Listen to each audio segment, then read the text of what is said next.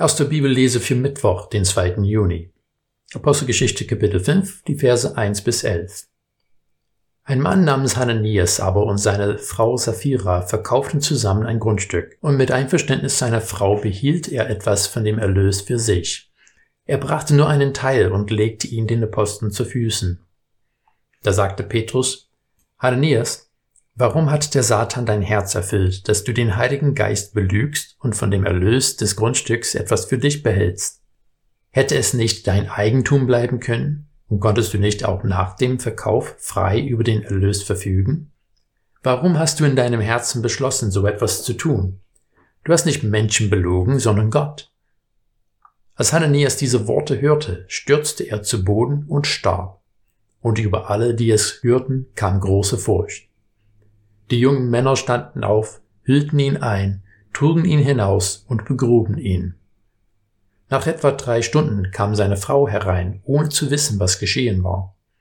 Petrus fragte sie, Sag mir, habt ihr das Grundstück für so viel verkauft? Sie antwortete, ja, für so viel. Da sagte Petrus zu ihr, Warum seid ihr übereingekommen, den Geist des Herrn auf die Probe zu stellen? Siehe, die Füße derer, die deinen Mann begraben haben, stehen vor der Tür, auch dich wird man hinaustragen. Im selben Augenblick brach sie vor seinen Füßen zusammen und starb. Die jungen Männer kamen herein, fanden sie tot, trugen sie hinaus und begruben sie neben ihrem Mann. Da kam große Furcht über die ganze Gemeinde und über alle, die davon hörten. Ein solcher Text wirft viele Fragen auf, aber um diesen Text etwas besser zu verstehen, müssen wir den Abschnitt am Ende von Kapitel 4 nochmal bedenken. In 4, 34, 35 hören wir, es gab auch keinen unter ihnen, der Not litt, denn alle, die Grundstücke oder Häuser besaßen, verkauften ihren Besitz, brachten den Erlös und legten ihn den Aposteln zu Füßen. Jedem wurde davon so viel zugeteilt, wie er nötig hatte. Wir müssen verstehen, dass alle hier als rhetorische Zusammenfassung zu verstehen ist. Wenn es Not gab, dann wurde etwas unternommen, um diese Not zu lindern aber es werden nicht buchstäblich alle ihre Häuser verkauft haben.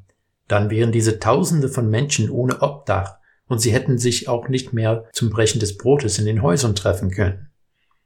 Am Ende von Kapitel 4 erfahren wir auch von Levi, genannt Barnabas, der ein Grundstück verkauft hat und den gesamten Erlös gespendet hat. Wenn alle das sowieso gemacht haben, warum wird Barnabas besonders erwähnt? Der Text ist nicht sehr ausführlich, aber ich bekomme den Eindruck, dass viele über die Großzügigkeit von Barnabas beeindruckt waren. Hananias und Sapphira wollten gern auch solche Anerkennung bekommen, aber es war ihnen doch etwas zu viel des Guten, um die gesamte Summe zu spenden. Aber die Frage bleibt, warum sind sie wegen einer Lüge sofort tot umgefallen? Die Strafe erscheint uns drakonisch. Fakt ist, wir wissen nicht genau, wie dieses Ereignis einzuordnen ist. Was scheint hier im Zentrum zu stehen, ist der Gedanke der Heiligkeit. Die Lüge, die Hananias und Sapphira erzählt haben, stand in direktem Widerspruch zu der Wahrheit des Evangeliums und der Natur Gottes. Der Gedanke von Heiligkeit wird in den biblischen Texten an zahlreichen Stellen hervorgehoben. Als Gottes Volk sollen wir heilig sein und nicht wie alle anderen leben. Die Geschichte von Hananias und Sapphira erscheint uns extrem, aber sie hatte zur Folge, dass alle mit großer Furcht erfüllt wurden.